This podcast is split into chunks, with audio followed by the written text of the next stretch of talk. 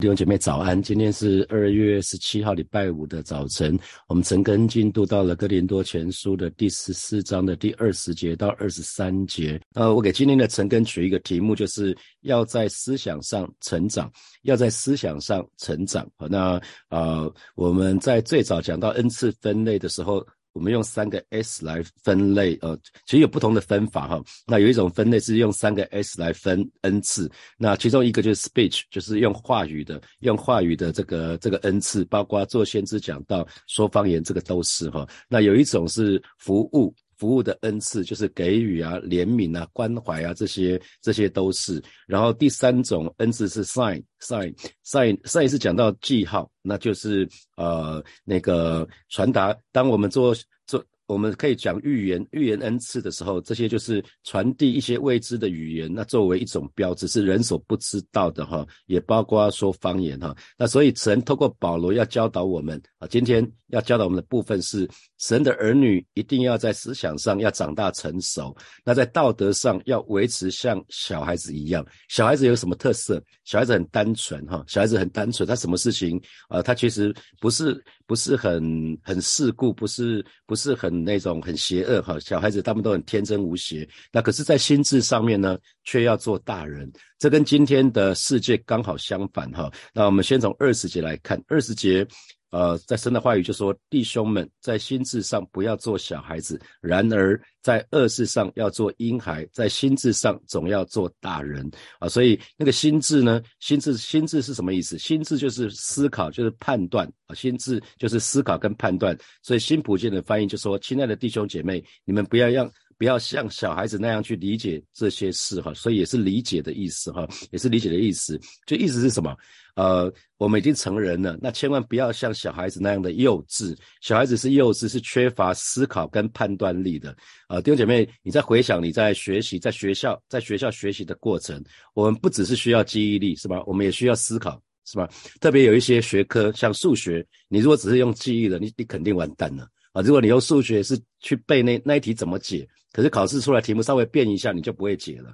所以学习的过程中，不只是需要，不是不只是需要记忆力，也需要理解力啊，需要理解力。数学、物理、化学这些，通通都需要记忆，也需要也需要思考，也需要理解力。可是更多更多的思考跟理解力，还判断的能力，其实是在面对实际的人生的当中发展出来的。所以我们非常需要实际的环境。嗯，我们才可以做更多的思考跟判断。那这个当然需要时间。比如说，呃，一一个孩子从从小可能六岁以下学学前到到小学到中学，那那爸爸妈妈对待他们要就要用不同的方式。比如说，你的孩子已经到了高中以上了，可是他没有办法自理自理料理一些事情，那就很奇怪哈。比如爸妈爸妈总是会有不在家的时候，那如果你的孩子已经到了到了到了高中了。那如果还要问爸妈说我的晚餐怎么办？这很奇怪。现在设备那边到处都是，全家到处都是。好，那那比如说孩子越来越大了，那怎么从家里到学校？啊，怎么从家里到教会？你要试着适度的让孩子去接触这些事情，而不是爸爸妈妈都这那种所谓直升机的父母，所有的事情都是帮孩子做好。那以后孩子就不会思考，不会判断，他可能连公司都不会做，他可能连捷运都不会做。好，那那这个对他人生的经历并不是好的。好，那比如说我们要教导孩子的是，当别人说话不礼貌的时候，我应该怎么办？我要把他呛回去吗？还是我应该做什么事情？那面对冲突的时候，我又应该怎么办？哈，那我想那个有的时候会鼓励弟兄姐妹可以带着在。跟儿女在一起的时间同在很重要。那儿女会看到你遇到一些事情的时候，你怎么处理？比如说，我们有一次去出国旅游到日本去，然后就遇到台风，那飞机就回不来了。那我们就在机场，在在那个日本的机场睡了一个晚上。那那孩子就会一直很紧张，说：“爸爸，要接下来怎么办？”啊，延迟飞行的时候，那我们就会跟他讲怎么办。啊，那他会看到我们，我们没有在那边暴怒，在那边。在指责那个机场的人员在那边生气，我干没有？我们去会做一些事情。那我们会评估，然后开始做一些事情。那这个就是开始你要学习心智上像成人这样子。那比如说，我们也会在孩子开始全职服侍之后，我们对我们家很小很小的孩子，就会跟他们讲说，有的时候父母亲就是不会在家，晚上九点十点他们可能睡着以后，可是。半半夜找我们会不在家，因为我们去服侍弟兄姐妹了。我们可能在殡仪馆，我们可能在加护病房。那请他们不要联络我们，我们事情做完，我们就会回家了哈。那我们就是会先告诉告诉孩子们这样子，所以孩子都会听懂。那所以如果父母亲对待子女永远是宠着宠着养的话，那不管子女多大了，那他们很可能会失去机会学习思考跟判断，因为父母亲总是为孩子做完所有的决定，于是。小孩子就养成一件事情是不会做决定啊，这是一个很可怕的事情。当孩子不会判断的时候，他怎么去面对这个世界？因为到了学校，到了职场，到了以后进入情感，其他人不会像父母亲这样对待他们啊，他们是直很直接的，该修理就修理，是不是不会按照父母亲的方式这样对待他们？所以特别提醒我们这边做父母亲的。你的孩子的人生不是你的人生哈，你要让你的孩子可以在人生的各样的经验当中学习，甚至是从失败的当中学习，因为这个世界很复杂。可是呢，我们要教导我们的子女是选择单纯啊，单纯跟无知不一样啊，单纯跟无知不一样啊，我们需要从小就教育。那比如说，比如说我们家的老幺，他在刚上儿组的时候，第一个礼拜就牵着一个小女生啊，从我们面前走过去，那我们就觉得哎，好可爱，那个画面好可爱。那可是第二个礼拜。竟然他又牵着另外一个女生，又从我面前走过去。那时候第二次只是觉得怪怪的啊。第二个礼拜，然后第四个礼拜牵了第三个女生，我突然发现知道哪边不对了。他怎么可以牵不同的女生呢？啊，他怎么怎么可以随便？那开始抓过来教育了哈。我们就是要就要从小，因为小孩子缺乏思考跟判断力，他也不觉得怎么样。而且他后来跟他跟我说：“爸爸不是我要牵他们，是他们要牵我的。”哦，所以他就是他是被动的，可是他被动的配合，那可是我们就会跟他讲说，我们就开始机会教育喽。我说，那你长你你以后你下以以后你不要牵别任何人的手，即便他们要牵你，不要给他们牵，你也不要牵他们。那以后你牵的女孩子的手，除了妈妈之外，除了姐姐妹妹，除了姐姐之外，基基本上就是只有你个你的女朋友。以后你的女朋友就是你的妻子。那我们就开始教育了。你遇到情形不是不是骂他，不是是要教育他。他才会长大成，他才会说自己做判断啊，他才会自己做判断。因为孩子很容易，孩子很容易上当，很容易受骗，是因为他们没有被经过思考的训练，他经过判断的训练。如果你连衣服他要穿什么衣服、穿什么鞋子，你都不让他做决定，他怎么做决定啊？他他会变成一个不会决定的人，他会变成一个没有意见的人，所以这样会有点可怕。那保罗话锋一转，他就说：“然而在恶事上要做婴孩。”那什么意思？对于恶事、不好的事情、得罪上帝的事情，我们要像婴孩一样天真无邪，因为婴孩不会得罪神啊。啊，婴孩不会得罪神。那恶，我们说恶就是得罪神的事情，罪恶就是不符合神的标准嘛，哈。那我们也很知道，敬畏神就一定会远离恶事。所以小孩子是天真无邪，他不会使坏啊。通常小孩子变坏都是被身旁的人带坏的。所以，呃，当子女进入青春期的时候，一定要一定要进。一定要进入试着进入孩子的世界，知道他最好的朋友是谁。那那试着跟孩子做朋友。那很多时候，呃，很多时候孩子是孩子是因为父母亲那不大愿意听他说，所以父母亲跟他讲话的时候都会排斥。因为根据之前的经验，根据之前的经验，每次跟父母亲只要谈到比较核心的事情，发觉父母亲都不说，都不想听，只想只想说他想要说的话。父母亲只想贯彻他的意志。可是鼓励，当你孩子。快要进入青少年了，你要学习跟孩子做朋友，听孩子说话，听很重要，听比说还更重要。如果你不听，你就不要期待你的子女听哈。那保保罗这边在讲的，当时在讲教会聚会，教会聚会，当时哥林多教会的人，他们就会，因为他们会说方言，很很兴奋，他们就会炫耀，他们就会炫耀这个说方言的恩赐，他们自以为高人一等，结果呢，就产生嫉妒。啊，就产生分裂，所以呃，使徒保罗就在这个地方再次提醒他们哈，在但在理解这样的事情当中，就要做成熟的人。那大人是什么？大人就是思想成熟啊，那是富有思考跟判断，这当然是跟。大人跟小孩子是相对的，小孩子小孩子天真天真无邪，那他是他是没有没有经过一些事事件的历练，所以他不会有思考，不会有判断力啊，很容易受骗。那大大人应该倒过来不一样，大人思想成熟，可以为别人着想，可以从不同的角度来看。所以回过头来，这些经文其实保罗当时要讲的是。千万不要过于强调某一种恩赐，比如说说方言。那你过度的强调某一种恩赐的话，其实某个程度就是表示我们的灵性不成熟，我们灵性幼稚才会过度的强调一种恩赐。因为恩赐都是神给的礼物，所以每一个都是好的啊。所以不要为自己得到的恩赐好像没有这么炫啊，觉得不好。千万不要这样子。我们应该学习像婴孩那样的单纯啊，可是不是像婴孩婴孩那样的无知哈。单纯，我再说一次，单纯跟无知不一样。神要我们学习的是，我们要像婴孩般单纯，可是不是学习婴孩一样的无知啊。所以基督徒对罪的知识，对罪的知识应该越少越好。可是对属灵真理的知识呢，却是越多越好。哦，基督徒对罪的知识要越少越好，可是对属灵的知识、真理的知识应该是越多越好哈。那啊，比如说，比如说啊，蛮多。哦，之前跟一些弟兄姐妹在谈话的时候，就会有一些弟兄姐妹问说：“牧师啊，到底什么是投资，什么是投机啊？”我说：“你想要在短时间赚大钱，那肯定是投机啊，啊，因为那一定用到财务杠杆嘛。那通常你要么就是内线交易，内线交易，要么就是，要么就是因为你高一个一个一个高投资报酬率，一定表示高风险啊，一个表示那因为那个是财务的杠杆。那可是真正的投资，通真的投资可以获益，通常需要时间。”你需要时间，所以只要是短期可以获获大赚大钱的，基本上你都要小心啊，你都要小心。那神的话语是是什么？只要有意有时就当知足哈，进钱加上知足的心就是大力。投资没有问题，可是不要投机哈。其实我想神的儿女基本上是是需需要这样子有有这样的观念哈。那我们在追求主的事情当中，在追求主的事情的上面，就一定要有大人这样的心智，而且是有一个刚强的心智。可是，在恶事在得罪神的事情当中，却要像婴孩那。样的无知哈，那如果倒过来，我们对犯罪的事情非常老练熟悉，而对主的事情是非常的幼稚软弱，那肯定不能逃出喜悦哈，那肯定常常常常跌倒啊，常常跌倒啊，那那这是可以显而易见的。那二十一节，二十一节律法上记着说，记着。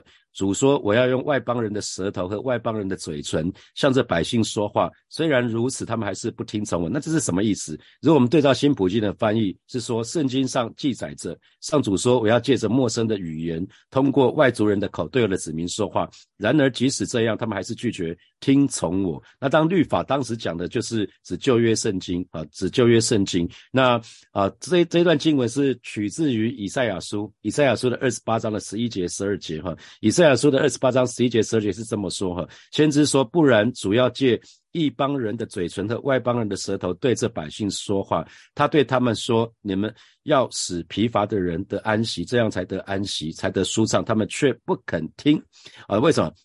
因为当时神透过先知一个一个一个又一个先知对对这个南国跟北国的人来讲，可是他们都不听。以色列，以色列后来分裂成南国跟北国。那北国在主前的七百二十二年就被亚述亚述灭掉，然后南国犹大是在主主前的五百八十六年被巴比伦灭掉。那不管是以色列或者是犹大，北国或南国，他们在快要亡国的时候，神透过先知不断的警戒他们，可是他们都不听，所以以赛亚先知就对他们说了这一段话：因为你们都不听，所以神要透过外邦人的舌头和外邦的嘴唇，就是他们要亡国的意思。他们先经经历了亚述的入侵，那南国是经历巴比伦的入侵，所以他们听到的是什么？听到外邦人的话，听不懂的话啊！所以神的儿女要很注意啊！今天如果神让我们在在一个群群群里面都是听不懂的话，那那可能我们就要非常非常小心，那是非常危险。如果神好的对我们说话，我们都不听的话，那这个时候神可能会透过这样的方式哈。为什么？因为我们常说苦难是上帝的扩音器哈。呃，在苦难苦难是上帝的扩音器，很多时候神已经对我们说话，可是我们都不听，然然后神就会让我们遇到那些苦难，神允许我们遇到一些苦难，那这个时候我们才知道哦，原来。以前我们人在福中不知福哈，我们才知道自己好需要神的恩典跟怜悯。以前好像没事的时候，我们认为这是理所当然。等到出事的时候，我们才知道，哇，我好需要神的恩典跟怜悯啊！所以啊，我们要非常非常的留意，以色列人不信神，所以神让他们经历亡国啊，他们成为亡国奴，然后呢就流亡到各个国家去哈。所以回过头来，今天方言。啊，说方言其实对人的信息产生不了多大的功效，可是有些时候对当时的以色列人来讲，他满足了他们的好奇心啊，他们满足了他们的好奇心。所以今天神如果用不我们不懂的话来对我们说话的时候，其实要非常非常的小心，因为这表示我们的光景不正常哦，可能跟当日的以色列人是一样的。因为在正常的情况之下，神总是会用我们清楚明白的话来对我们说。啊，神一定是用我们清楚明白，我们可以听得懂，因为我们不在讲沟通吗？神对我们说话，当然是用我们可以听得懂的方式。可是如果当有一天我们不听了，神怎么说我们都不听了，那神干脆就不说，或者是神用另外一种话语，我们听不懂的话语来对我们说。哦，那我自己的经历是这样子哈，神从来没有用我听不懂的话或方式来说话，因为这是神做事的法则啊。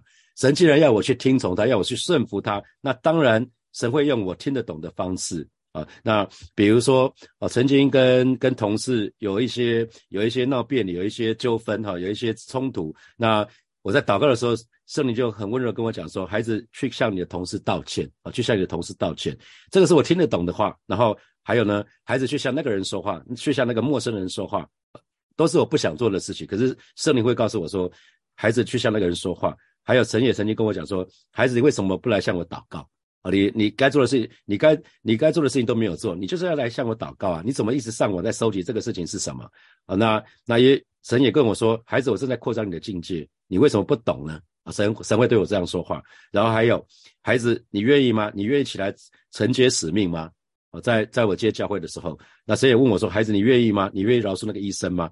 啊，在在我爸爸过世的时候，所以神总是用我听得懂的话。他来对我说话啊，所以这是神的方式。只要你愿意顺服，神都是用你听得懂的。可是如果今天神用我们听不懂的方式对我们说话，嘿，我们真的要小心了。那那那那表示那表示很危险哈。所以二十二节就保罗就进进一步说，他说这样说方言不是为信的人做证据，乃是为不信的人啊。所以新普普吉本的翻译是说，这样看来说方言是一个标记，但不是为信的人。那证据的意思就是标志，是标记，是记号，就很像我们讲红绿灯，每一种红每一种标志，交通号志都是有有它的意义啊。那今天你看到看到红绿灯是要我们注意注意，然后有看到可能道路要并进来了，变变道路变窄了或者什么，它你会看到标志就知道前面有什么。那今天说方言呢？说方言是一种标志，可是不是为信的人，是为不信的人。那如果我们再看到万人的方言有不同的话，是起源在什么地方？巴别塔，对不对？巴别塔事件在创世纪的时候有讲到巴巴别塔事件，当时再一次是什么？人不愿意听神的话，人不愿意听神的话，然后他们又他们就又想要，因为呃挪亚方舟，挪亚方舟的时候，人所有的人除了挪亚他们一一家八口之外，其他人都被灭掉了。所以当当那个挪亚方舟他们出来之后，后来的人就想到说，那以后如果神在愤怒的话怎么办？所以他们就找想要造一个梯，造到天上去啊，造一个造一个塔。那可是这个神神不喜悦，神做了什么事情？神在那个地方变乱他们的口音，让他们言语是彼此不通的啊。这是方，这是各各式各样的言语言的来源啊。神变了他们的口音，所以今天我们现在恩典时代，可是呃，其实。神已经让本来是远离神的人，外邦人本来是没有救恩的，可是，在基督耶稣里，靠着耶稣的血，我们就可以亲近神。那也借着基督的身体，就拆毁中间隔断的墙，所以外邦人、犹太人，我们就可以合为合为一，我们都得到那个救恩啊。所以，我们很要需要留意，说方言其实是在世人的面前做见证。当我们在基督里面合一的时候，我们就可以得到神的祝福。可是，如果在基督的外面，我们只能分裂，只有咒诅。所以。啊，保罗才会说，这样看来说方言是一个标记，可是不是为信的人，而是为不信的人。不信的人当讲的是世人啊，不信的人。那为什么说方言是为不信的做证据呢？因为他们会很纳闷，他们会很惊讶，他们会很稀奇。当我们说方言，基督徒在说方言的时候，可是只是说一段，那他们会想说，哎，这个时候你在干嘛？那我们说，哦，原来说方言是。我们在说神要我们说的话，我们也听不懂，他们开始有纳闷哦。可是他们觉得，哎，这是一个很特别的记号。然后呢，他们接下来他们可能会很认真听福音的话，他们很可能就会被感动来归向主。所以不是说方言让人相信主，不是，不是说方言让人相信主，而是说方言的时候会让旁边没有信主人他们就开始惊讶啊，因为我们说说方言是神给我们一个礼物，所以他们开始会听认真的听。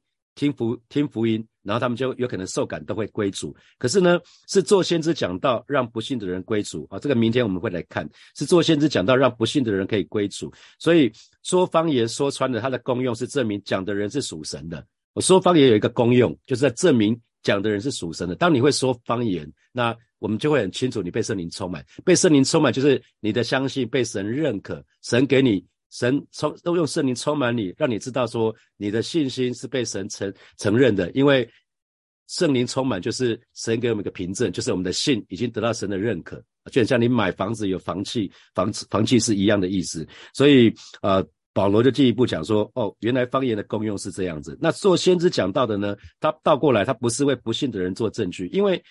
因为乃是为信的人，因为信的人已经信了神了，所以这个时候呢，我们宣讲上帝的信息是为了信徒的益处，可是不是为未信的人的益处哈。所以呃，这个这一段经文是这样子，所以所以我们呃非常要留意，说方言不是为不是为信的人的证据。反而是为不信的人的给他们的一个记号，所以喜方喜欢说方言的人，其实有的时候会觉得自己信心增强，可是这是一种错觉。如果常常说方言，特别是在人前说方言，反而在证明他们没有信心。比如说，比如说你在小组当中，你会说某某弟兄、某某姐妹，请你带大家祷告，可是因为他对自己的祷告没信心，他就开始从头到尾就说方言，巴拉巴拉巴拉巴拉，哎，结束，阿门。然后所有人都错愕，哎，你在讲什么？不是请你祷告吗？你都用方言祷告，因为他对自己没有信心啊。所以说方言在人前说方言，有的时候反而是代表他没有信心。那神如果用方言对我们说话的话，那我们就更要小心了，因为神会用我们听得懂的方式对我们说话啊。至少我从来没有听过神用方言来对我说话，因为方言是只有神才听得懂，神不会用。他的话，他这种话来对我说，所以有的时候，如果你你神对神对你说话的方式你听不懂的，那某种程度我们要很小心，因为人必须要用信心跟神的话去调和哈，这在神的话语里面有说。那所以哪里有方言，其实如果都是公开的讲方言，那表示那个地方有不信的人哈。那好，二十三节，所以全教会聚在一处的时候，若都说方言，偶然。有不通方言的人，即或或是不信的人进来，岂不说你们癫狂了吗？啊，所以这边就讲到说一个聚会的情形，当当在聚会从头到尾大家都在说方言，那那这是一个全然错误的哈。如果从头到尾都在说方言，大家都听不懂的话，其实是违反圣经的原则哈。那如果再有未信者在里面，会吓坏，他们会说你们在干嘛？这些人都疯了吗？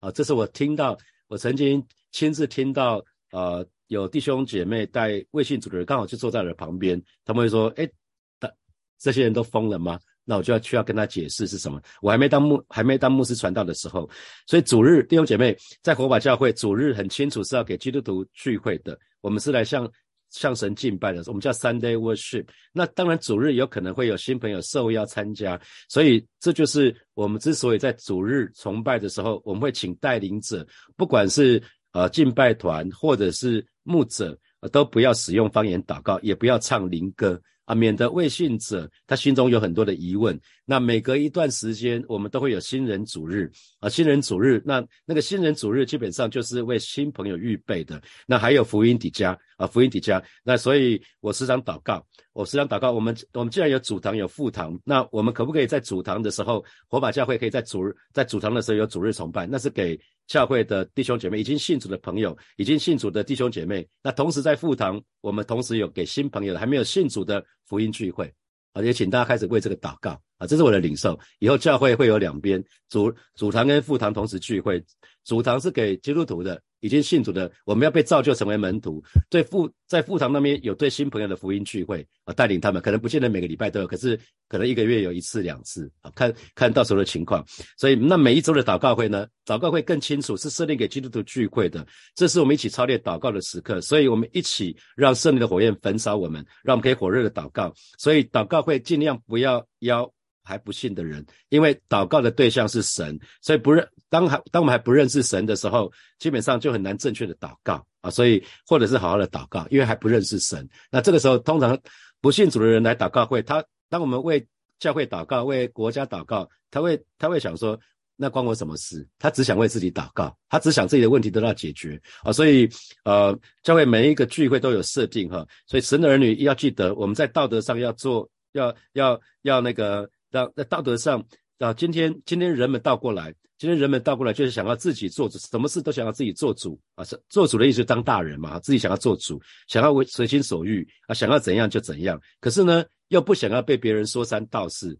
通常我听到一些成人就会讲说，反正这个事情我会负责，我知道自己在说什么，自己知道自己在做什么啊。那这个时候很小心，要小心。这个时候很很就是一个心智像小孩子的一个一个显示哈，因为想怎样就怎样。这这不是神要基督徒儿女的样式，基督徒应该是舍己跟随啊，舍己跟随，所以应该是可以放下自己的那些想要，而是看看说，哎，神啊，你到底要我做什么？所以透过保罗，神要教导我们的事情是，我们应该在道德领域上要保持童年的时候那个天真无邪。可是，在思想上呢，在心智上呢，我们就要摆脱孩童时期的懵懂无知，我们要去使用我们的理理性，使用我们的悟性，使用我们的脑袋，我们去探索，我去探索那个，你知道，人有很多的潜力都没有发挥，那这个部分我们应该去探索，去做一些还没有做过的事情，这可以发挥我们的潜能。所以很重要的事情是这样子。所以我们刚刚说过了，不管做先知。做先生讲到，或者是说方言，其实都是 sign，都是一个，它也是 speech，可它同时也是 sign，是一个标志。那标志，我们刚刚说标志，交通标志就是讲说某种、某种、某种那个，因为每种标志都有一个功用，就是比如说路上的标志就会讲到前有落石，就叫警告我们；那前面有急转弯，它都告诉我们前面有一些危险，我们要注意。那还有什么呢？前面有一些实际上存在的事物，比如说前有测速照相，我每次看到前有测速照相，我就会开始看看说，哎，我的速度有没有？超速啊，这些都在提醒我们，每种标志都有这样的作用。所以今天说方言也好，做先知讲道，都在告诉我们人们归向神的标志啊。说方言，不管说方言，或者是做先知讲道，都是告诉我们那个人已经归向神了啊。所以他都让他都可以让。还没有信主人知道说，哦，原来神是真实存在的。可是有一个很重要的差异，就是说方言是要让不信的人相信上帝的存在。可是做相做先知讲道的呢，是倒过来，是要让相信的人更加确信神真实的存在，更加的知道怎么求告神，怎么去信靠神。所以聚会的时候，最最需要的是做先知讲道，而不是说方言啊。好，接下来我们有些时间来默想从今天的经文衍生出来的题目。好，第一题是。请你检视自己，想想看，他对于犯罪的事情，或者是属属于主的事情，哪一哪一类的事情是你比较老练、比较熟悉的？好，第二题，请你检视自己，看看说你的思想成熟吗？你的思想成熟吗？你是可以有思考能力、有判断力的人吗？还是很容易人云亦云，人家一说，你的想法就改变了？啊，那你曾经有哪些经历？过去有哪些事情的经历，曾经帮助帮助过你？啊，哪些经历帮助过你？你的思考还有判断。好，第三题是给我们当中为人父母的。我们说小孩子缺乏思考跟判断力，所以很容易上当跟受骗。那这给你什么提醒？如果你都帮孩子做得好好的，记得有一天孩子终究要离开你的。当你还当你孩子到了大学的时候，到了南部的时候，南部去的时候，你怎么办？你没有办法跟在身边。好，好，第四题是在正常的情况之下，神总是会。总是会用清楚明白的话对人说。那请问，在什么时候你有这样的经历啊？通通把它写下来。神曾经对你说的什么话？因为我自己经历就是这样子。神从来没有用我不清楚的话对我说话，这是神做事的法则啊。好，弟兄姐妹，我们要一起来祷告哈。首先，我们就祷告，向神祷告，让我们每一个人都可以敬畏神，敬畏神就可以远离一切的恶事哈。那呃。求神来帮助我们，也把思考跟判断的能力赐给我们。求神赐给我们分辨的能力，这些能力都是从神来哈。我们就一起开口向神来祷告。主啊，谢谢你今天早晨，我们再一次到你面前向你来祷告，带领每一位神的儿女，不管是在呃爬跳回来后面听 podcast，或是现在在线线上的神的儿女，让我们都敬畏神，敬畏神。你说敬畏神就远离一切的恶事，敬畏神就是智慧的开端。主啊，今天早晨我们要向你来祷告，把思考的能力赐给我们，把判断的能力赐给我们，把智慧赐给我们，更求主赐给我们每一个人灵灵敏锐，让我们可以分辨，让我们有一个分辨的能力，让我们一个洞察的能力。主啊，谢谢你，主啊，谢谢你，赞美你。我们继续来向神祷告。哦，我们就像因为神神常常神都是用他清楚明白的话对我们说哈，我们就祷告，特别为我们当中你正在寻求方向的，你向神祷告说，我渴望神对我说话，我愿意照着做。我相信神的话也要成为我们脚前的灯，路上的光，要成为我们及时的帮助。我们这里开口到神的面前向主来祷告。主啊，谢谢你今天早晨，我们再一次来到你面前，向你来祷告。哦，是的，主啊，你总是用我们可以听得清楚的、明白的话来对我们说话。哦，是的，今天早晨，哦，是的，主啊，相信很在我们当中有很多神的儿女，他们渴望你对我们说话，成为我们随成成为我们及时的帮助。特别为我们当中正在面临好像在十字路口这样的的弟兄姐妹，他们很需要引导的这些弟兄姐妹，主你对他们说话。主，你对他们说话，成为他们脚前的灯，路上的光啊，成为他们的帮助。主啊，你就亲自保守恩待啊这些弟兄姐妹，有需要的这些弟兄姐妹。谢谢主，谢谢主。而且邀请大家为我们每个礼拜四的祷告会来祷告。我们刚刚说过了，每个礼拜四的祷告会是设定给基督徒的这聚会，所以这是我们一起操练祷告的祷的时刻。所以我们说神是烈火，所以每次祷告会的时候，我们都可以被神的火、被烈火、被圣灵的火焚烧。我们可以一起火热的祷告，以至于接下来在这个礼拜、接下来一个礼拜，我们都可以好好的个个个别祷告的时间，我们就一起开口到神的面前，为每个礼拜四的祷告，也为自己的祷告生活来祷告。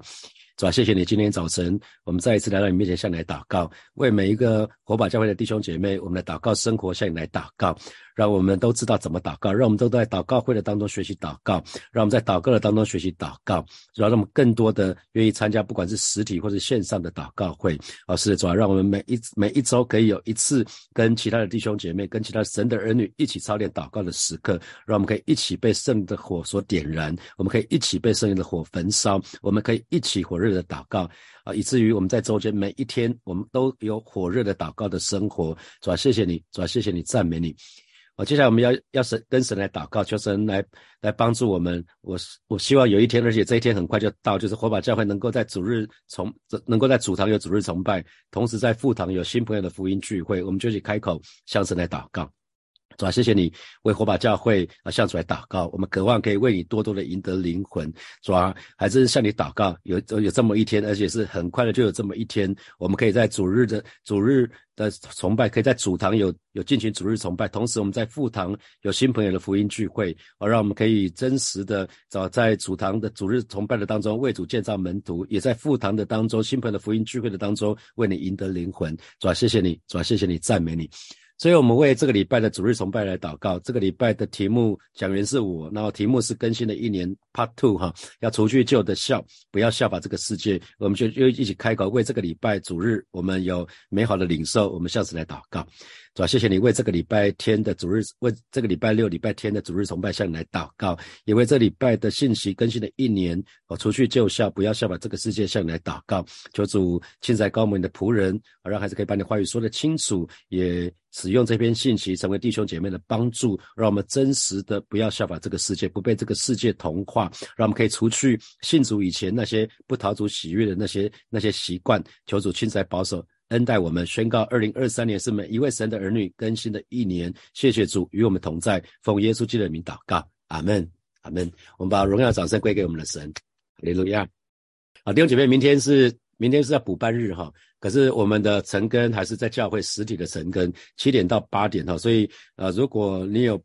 明天可以不补班的恩典的，就邀请你到到教会来参加实体的实体的成根。那如果没有办法也没关系，就听听线上的就好。好，那我们明天见，或者是周末见，拜拜。